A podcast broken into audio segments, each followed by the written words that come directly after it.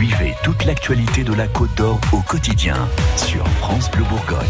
Vendredi 19 avril, il est 6h11. On a encore un mois d'attente avant l'ouverture du musée des Beaux-Arts de Dijon. Ah, ça fait dix ans qu'il est en travaux. Il est partiellement fermé depuis trois ans et demi. Et c'est l'un des plus vieux musée des beaux-arts de France. Victor Vasseur, vous avez pu le visiter et enfin on commence à voir le bout des travaux. Oui, même si les galeries ne sont pas terminées, des tableaux sont encore emballés dans du plastique posé contre les murs. Des échafaudages sont installés en plein milieu des escaliers.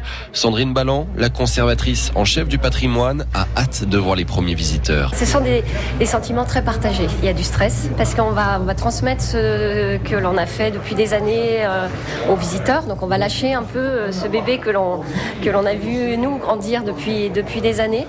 On attend euh, les réactions, bien sûr. Donc on a de la patience euh, par rapport à ce travail en espérant que ça plaise euh, à un plus grand nombre de, visiteurs. Dans ce musée, il faudra prendre son temps, 3 à 4 heures pour tout visiter. 1500 œuvres seront exposées comme des peintures de Monet, Courbet et Delacroix.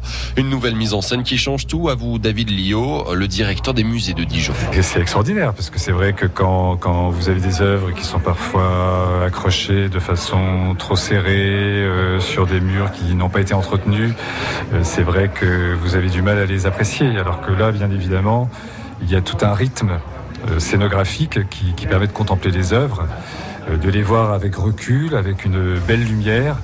Et c'est vrai que c'est vraiment source d'émotion, ça c'est évident. De l'émotion, elle en a, Sandrine Ballan, la conservatrice, à chaque fois qu'elle déambule dans les galeries. Mais moi, tous les jours, hein, je m'émerveille quand je viens travailler, que je traverse les salles. Malheureusement, on a peu de temps pour faire euh, de l'observation, j'allais dire, mais non, non, on se rend compte qu'on a la chance de travailler non seulement dans un bâtiment absolument exceptionnel et au contact de collections exceptionnelles. Certains tableaux en très mauvais état ont été totalement rénovés. C'est pourquoi il faut être méticuleux, prévient Thomas Charenton, adjoint au directeur du musée. Alors, accrocher des collections, c'est effectivement prendre toujours un risque. À chaque fois qu'on manipule une œuvre d'art, il y a un risque de casse, il y a un risque de perte. On est donc extrêmement prudent. Et il est difficile de dire qu'on peut accélérer fortement un mouvement d'accrochage des collections. On prend toutes les précautions nécessaires et on ne peut pas aller plus vite que la musique dans le respect du patrimoine qui nous est parvenu depuis des siècles déjà. Le musée des beaux-arts vise dès son ouverture plus de 400 000 visiteurs par an. Première visite du musée, ce sera le 17 mai prochain, donc dans moins d'un mois. L'entrée restera gratuite.